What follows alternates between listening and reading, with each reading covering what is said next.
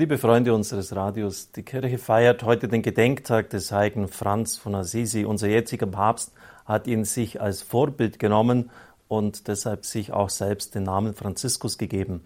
Von Anfang an hat Papst Franziskus sein Pontifikat der Gottesmutter Maria geweiht. Er hat sogar die Statue der Mutter Gottes von Fatima kommen lassen. Man kann wirklich sagen, er ist ein marianischer Papst. Wenn er von seinen Reisen zurückkommt, besucht er oft die Basilika Maria Maggiore, die wichtigste Kirche, Marienkirche des Abendlandes. Er schreibt, und hier möchte ich die Schönheit eines einfachen betrachtenden Gebetes hervorheben, das allen zugänglich ist, Großen und Kleinen, Gebildeten und weniger Gebildeten. Es ist das Rosenkranzgebet. Im Rosenkranz wenden wir uns an die Jungfrau Maria. Sie möchte uns zu einer immer innigeren Verbindung mit ihrem Sohn Jesus Christus führen. Sie will, dass wir ihm ähnlich werden, seine Empfindungen haben, um wie er zu handeln. Wenn wir im Rosenkranz das Gegrüßet seist du Maria wiederholen, denken wir nämlich über die Geheimnisse, die Ereignisse des Lebens Christi nach, um ihn immer mehr kennenzulernen und zu lieben.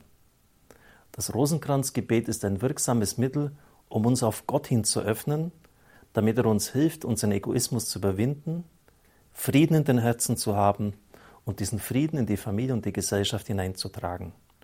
Bitte habt stets die Mutter Gottes bei euch. Bitte betet den Rosenkranz. Vernachlässigt ihn nicht. Habt immer die Mutter Gottes bei euch zu Hause, so wie sie auch der Apostel Johannes bei sich hatte. Sie möge euch stets begleiten und beschützen. Natürlich weiß der Papst auch, dass das Leben kein Zuckerschlecken ist, dass es auch manchmal ein Kampf ist. In dieser geistigen Auseinandersetzung ist der Rosenkranz besonders wichtig. Er schreibt, Maria begleitet uns, sie kämpft an unserer Seite, Sie unterstützt die Christen im Kampf gegen die Mächte des Bösen. Das Gebet mit Maria, besonders der Rosenkranz, besitzt auch diese kämpferische Dimension des Ringens. Es ist ein Gebet, das in der Schlacht gegen den Bösen seine Helfershelfer Unterstützung bietet. Auch der Rosenkranz unterstützt uns im Kampf. Soweit der Papst. Das sind doch ganz erstaunliche Äußerungen von ihm, eine große Wertschätzung, die er diesem Gebet entgegenbringt. Er betet ihn auch jeden Tag. Fangen Sie doch auch bitte an. Ihnen alles Gute und eine gute Zeit.